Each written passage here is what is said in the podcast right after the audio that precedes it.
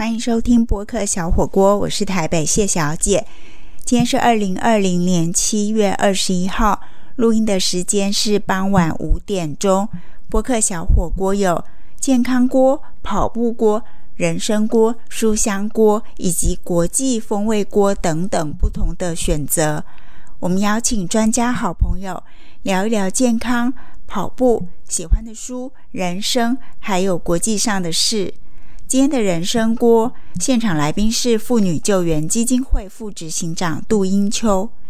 英秋是非常资深的社工，从事家庭暴力防治工作已经有超过二十年的时间。但是今天我们想要跟英秋聊一聊的，不只是他社工生涯的一些经历，或者是他为什么选择成为社工的这一条路。也不只是他服务的个案的人生故事，而是更聚焦在全台湾第一座慰安妇的博物馆，也就是阿嬷家博物馆，要在今年十一月关灯关门了。我首先想要请教英秋，就是复原会已经从事慰安妇的服务跟倡议工作有二十多年，快三十年。那后来还成立了阿嬷家的博物馆，在二零一六年十二月十号正式对外开放营运嘛？那到底复原会在经营这个博物馆遇到了哪一些困难？现在走到要。关门的这一条路，如果根据上次复原会新闻稿的公布，会是在今年的十一月十号就要关门了。到底困难在哪里呢？主要困难是因为我们历年来的一些营运的状况，就是比较是负负数的部分，如同新闻稿里面，其实每就是每年其实是付了好几百万。对，那今年刚好是租约。到期，哎，那租约到期的情况之下，所以我们是决定说不要再续约的。那租约到期以外，是在今年营运更困难。今今年因为疫情的影响，我们的那个门票就来管参观的人数。非常非常的少哈，再加上一些活动的办理上，其实很多都被缩缩小跟限缩了，所以一些活动的办理上也比较少，所以收入就减少很多。我看一下我们的财报，其实除了第一年其实是有正数以外，其他都是负数。那负数主要是因为我们可能在推广或办理一些活动的时候是需要一些人力的，那政府有补助给我们，可是补助的。部分大概都是业务的费用，在人力上的补助是比较少的，所以在人事费上跟房租的一些补助，因为一个月十六万，其实是真的是对于 NGO 来讲真的是吃不消哈。那还有部分是包含那边的地方，其实是。就是建筑比较老旧，那比较老旧的时候，有些设施设备需要维护的情况之下，那个开销其实是相当大的。所以，我们今年想说，是不是租约到期就不要续约，先给它关起来，然后我们现在在积极在找地方，看可不可以找到适合地方，可以再开馆。那从现在预备要关到十一月正式要关，其实还有大概一百天的时间嘛。那这一百天里面，如果我们做出了这样的声明，会不会希望说最后的阶段在搬新家之前，呃，鼓励更多民众去到那边？那到底到那边可以看到什么？呃，像刚刚应秋提到说，因为疫情的关系，很很多人不能来。不过现在台湾似乎疫情。真的相对很缓和，那各地的旅游也都很多人，会不会你觉得在这个时候又放暑假，更适合呃推荐大家到阿妈家博物馆去看一看？那可以看到什么？对，因为我们大概是十一月十号要就是要关关馆了，所以我们想趁说这段时间是不是可以让一些民众他想来，在暑假期间可以再去哈？那我们的阿妈家。和平与女性人权馆里面的设计是曾经有得到远东建筑奖，那里面的设计所有通是量身打造的，里面也是一个很好的一些网拍的，就是网美的拍的摄的地点，真的是还蛮漂亮。那大家可以进去可以看到部分是我们请吴生明设计师他设计。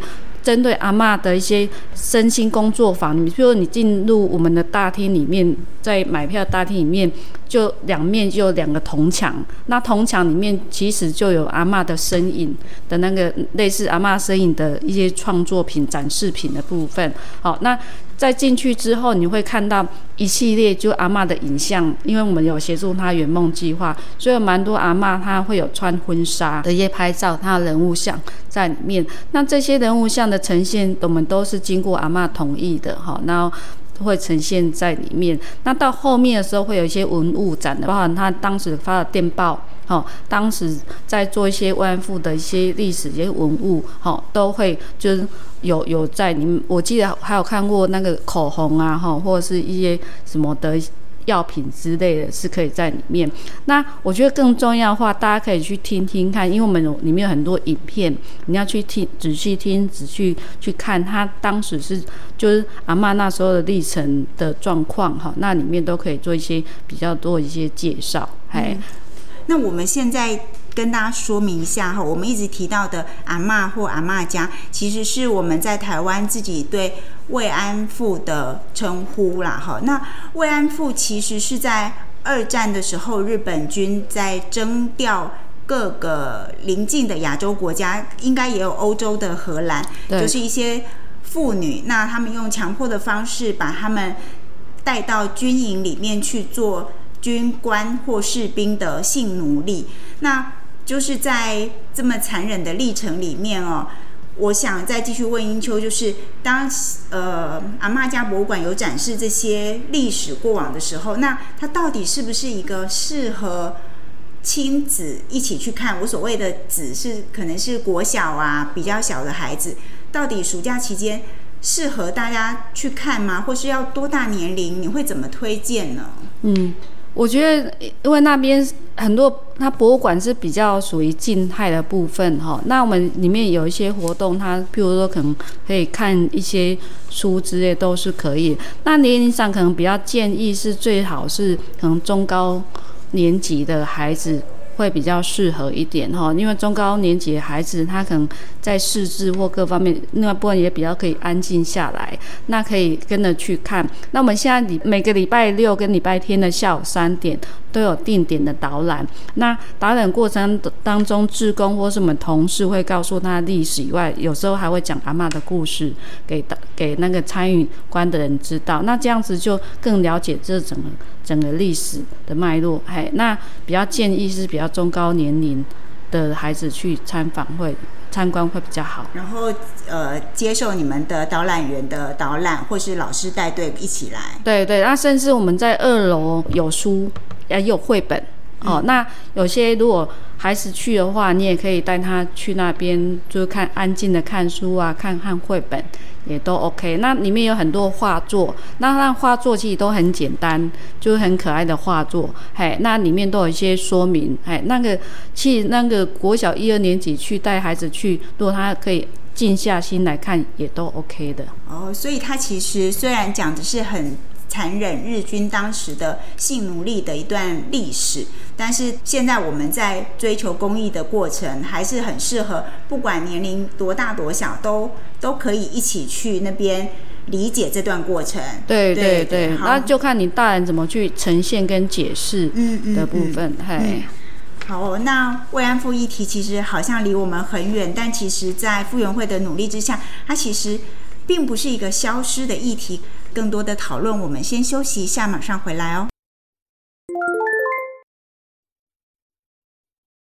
欢迎回到播客小火锅，我是台北谢小姐。今天我们的人生锅现场来宾是妇女救援基金会的副执行长杜英秋。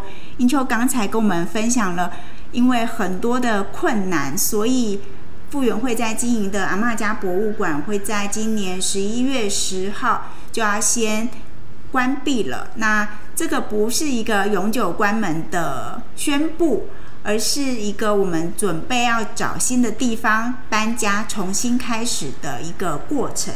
那我想再继续请教英秋，就是慰安妇这个议题，就像我们刚刚说到的，它其实是二战的时候日本军人的一些不好的行动或是性暴力的虐待。那已经有七十多年都没有战争，我们要怎么样透过这个博物馆里面的各种文物或声音或影像的呈现，让年轻的世代去看到慰安妇阿嬷这件事情这个议题的价值在哪里呢？嗯，其实从慰安妇这个议题，我觉得首先可以看到部分是说，那个事件发生是一九三七年到一九四五年间，哈，那这段时间其实他很多是被骗、被卖，或是甚至不知情是被被抓走的状况，哈，那很多回来的时候，很多阿嬷回来，甚至在本土的阿嬷，因为我们我刚那个主持人有讲到有一块是。我们的台湾本土的慰安妇有两两种，一种是被骗到或是到外岛去，可能到菲律宾宿务那边哈，或是到印尼哈，或到广州就南海那边哈。那有一种是在台湾本岛。被骗去，被要求去做性奴隶。那如果是在国外去的话，他可能会用看护，好，或是可能做清洁打扫，或是可能护士助理的部分去，甚至可能大家以为是去去工作去赚钱的，到现场的时候才知道是做慰安妇，而且是强迫的性暴力，甚至轮暴。那在台湾本土的部分，我看到一些文献是，可能他白天就帮军人。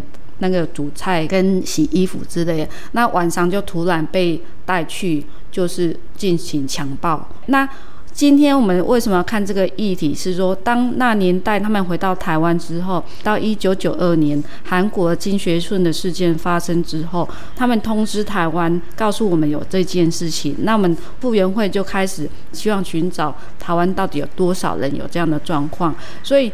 当我们设置专线来招募的时候，有开始有慰安妇的阿妈打电话来的时候，我觉得这就是用勇气，这跟现在的 Me Too 是很相似的哈。那我们呢，在跟他们接触的过程，发现蛮多的万富阿妈，她家人根本不知道这件事情，为什么不知道？也就是这么久以来，那个阿妈是自己把它放在心上，自己承受。是是，所以很多，比如我看很多文献，很多他家人通不知道。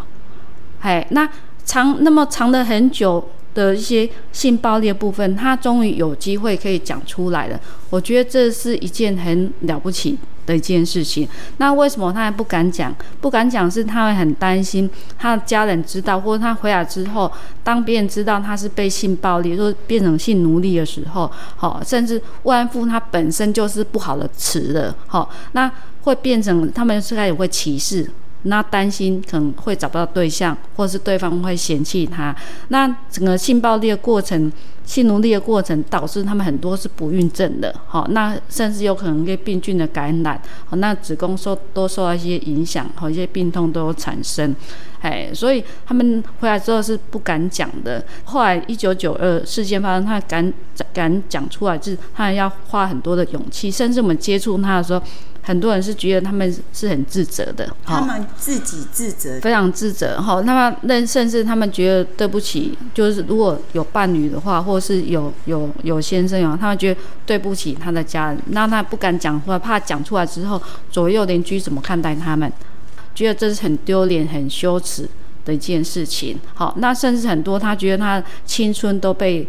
糟蹋了，哈，身体都被玷污了，肮脏了，他整个青春都没了，哈，那整个怨恨，整个那个那不甘、自卑、自责的一些情绪，其实是都夹杂在内在里面，从来都没有人知道。那后来是因为有这个专线复原，有提供社工跟身心工作坊部分，他们才敢讲出来。才够做修复。复原会总共有服务了，或说联系上了多少位台籍的慰安妇？我们那时候大概是有，如果有确定是五十八、五十九位，可是并不是每一位都愿意接受服务的。哈，那后来有确定有接受服务，大概有十几、二十位到三十位是有的。还那我们透过社工会。或是我们董事或一些职工会去看他们，关心他。哎，那到了一九九六年的时候，我们有做一个身心的工作坊，有请心理咨商师、治疗师跟那个精神科医师来协助他们做一些身心的治疗。为什么要做这样的治疗？是让他们知道是说，他们原本就是一个被害人。那被害人那时候在一九四五年整个战争结束，好到一九九二年被发现。这样子回来台湾，整个生存下来其实是非常不容易的一件事情。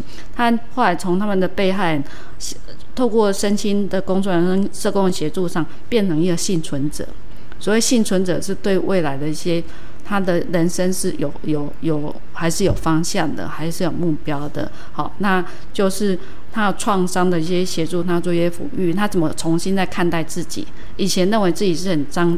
脏的很自卑、很自责的，那从应该来说，这个不是他的错。你怎么去？就我们的社工跟治疗师怎么带他去诠释？这是一个性暴力，这是一个战争的问题，这是一个国家政府的问题，不是个人的问题。哎，那这样的重新的诠释，让他们去好好接触自己内在的自己跟。好好的接受自己的时候，我觉得那整个生命力都是不一样的。他不再是智者了哈，那甚至我觉得看我看到很多后面是他勇于去做发声。大家知道要协助性创伤的被害人，有一部分是让他看到正义，哈，他他怎么去翻转正义，怎么看到司法正义或社会正义这一块。所以我们会做很多倡议的活动，让他知道说这个不是个人的问题。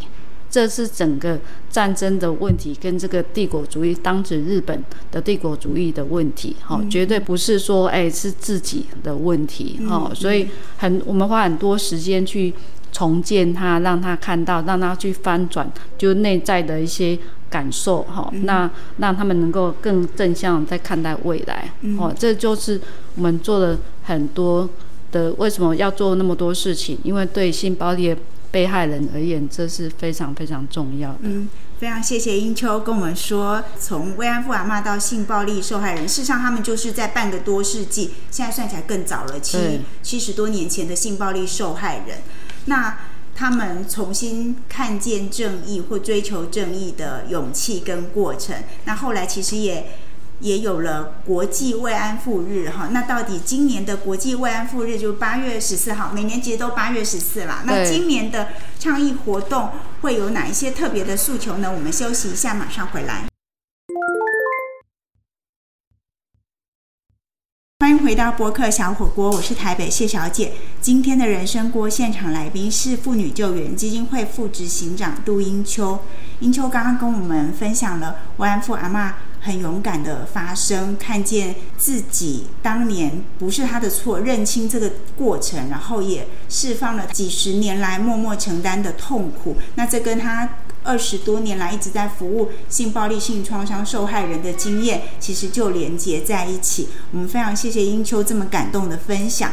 不过，总是社会上有不同的声音哦。那其实傅园慧在经营阿妈的家很辛苦，从一开始我们提到的财务困难、人事成本、房屋维修等等，但还是一直有一些声音说，阿妈家博物馆这个是在消费阿妈、消费慰安妇。到底这个部分？呃，英秋这边有什么想要跟社会沟通的吗？嗯，我觉得这也不不是说是消不消费的问题啦，哈，因为我们要让大家知道说，嗯，慰安妇之意这个议题，这是一个历史的伤痛。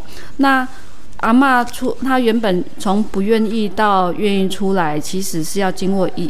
一连串的历程哈，然后他出来之后愿意面对，那都是他一个自主的抉择。可是很老实的是说，因为 NGO 不是一个盈利的单位哈，那其实它就是一个一个希望民众能够捐款的单位。那当越来越多认识这一群，就阿妈也了解那个战争下对女性的伤害。好，那暴力对女性的伤害的时候，他进而去认同，好，那愿意捐款来继续支持这个业务。哎，那我们所有对阿妈一些故事，其实都是阿妈同意的，好，而且他是准备好，他觉得 OK。我们才可以，就是告诉他，甚至我看我们一些文献，包含我们出的书籍或各方面，都会问他，他觉得这样好不好？哎，那如果他只要有一点犹豫或不愿意的话，我是看到我们同事其实是没有，就是就没有没有没有再继续这样子，哎，所以在 NGO 的一些募款里面，很大部分是要说故事，好，然后让大家知道说这个故事背后的意义是什么。那这样说，怎么作为性别暴力的一些倡议，跟女性人权倡议，这也是就作为一个故事，一个一个一些方式，哈，然后让他大家了解，哎，所以有时候说消费其实是。对 NGO 而言，其实还蛮沉重的哈，因为没有人愿意做这件事情哈。那么也不是要做这件事情，因为很多人会问我们说：“哎，当时的慰安妇的行程是怎么形成？那他们想要了解是这那整个心路的历程，它的过程是怎样？哦，那这样的情况之下，我们才会透过一些书籍的方式，让民众可以了解。”那阿妈自己本身很多时候，我们我看一些书籍，他们会希望让民众了解他们当时的处境是什么，而不是外界想的那么简单可以。嘿，那些处境就是你刚刚一开始也有跟我们提到的，他可能是被骗，就是完全不知道。对。然后或是白天真的是一个看似正常的工作，看护啊。或是煮饭呐，但晚上他就被强迫成为性奴隶。对对对，哈，那这种处境性，他有时候是讲不出来的。好，那有些阿妈她要靠自己讲，有时候也是讲不出来。